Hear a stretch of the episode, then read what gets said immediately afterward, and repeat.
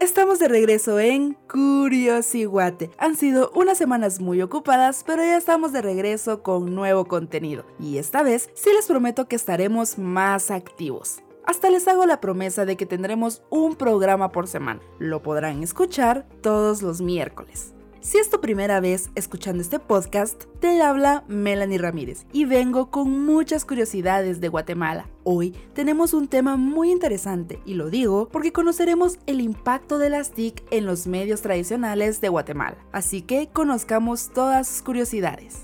Los medios impresos comienzan a circular desde 1729 con la Gaceta de Guatemala, que incluía temas de interés comercial y cultural. Luego, en 1880 se funda el Diario de Centroamérica, que fue declarado por el presidente Jorge Ubico el medio oficial del gobierno. Luego, con el tiempo circularon varios periódicos que ya ahora han desaparecido, como El Imparcial, El Gráfico, Excelsior, Mundo Libre, entre muchos otros. En la actualidad, contamos con Prensa Libre, El Periódico, La Hora, Nuestro Diario, Al Día, Publi News, Soy 502 y El Popular. La prensa en los últimos años ha experimentado cambios y lo podemos ver en el desarrollo del periodismo digital, que es un medio interactivo y multimedia, debido a que integra texto, imagen, video y audio, que han revolucionado los conceptos básicos del periodismo impreso.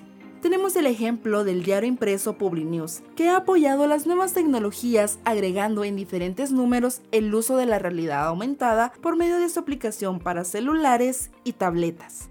La primera emisión de la radio en Guatemala fue por medio de la TGW inaugurada por el presidente Álvaro Chacón en 1930. Las transmisiones se hacían desde la sede de la Dirección General de Telégrafos. La radio obtuvo un mayor auge en 1944 porque era una plataforma que impulsó y apoyó el arte. Por lo tanto, fue el medio ideal para la radiodifusión. El primer programa musical llevó por nombre Gran Concierto y el primer noticiero se llamó El Tiempo, el cual se transmitió a partir del 18 de diciembre, que esto le dio paso al radioperiodismo. Actualmente Guatemala cuenta con 726 frecuencias de radio registradas. Entre ellas podemos encontrar en FM Emisoras Unidas, Fabo Estéreo, Radio Punto, Radio Viva y en AM Oxígeno Radio, Radio Progreso y muchas más en las diferentes frecuencias. Con la era digital, la radio ha tenido que adaptarse a las diferentes formas de llegar al público, en directo, en diferido, por medio de enlaces o programas fragmentados. Entre ellas podemos encontrar los podcasts, emisiones en diferido, que son los primeros formatos adaptados a la era digital, con una duración indeterminada con contenido interesante durante todo el programa. El streaming, emisiones en tiempo real, los programas de radio se transmiten por medio de su página web o redes sociales como Facebook, en donde el oyente se convierte en espectador y ve la emisión en video. Este formato lo adoptó Emisoras Unidas, transmitiendo sus diferentes programas por medio de su página de Facebook.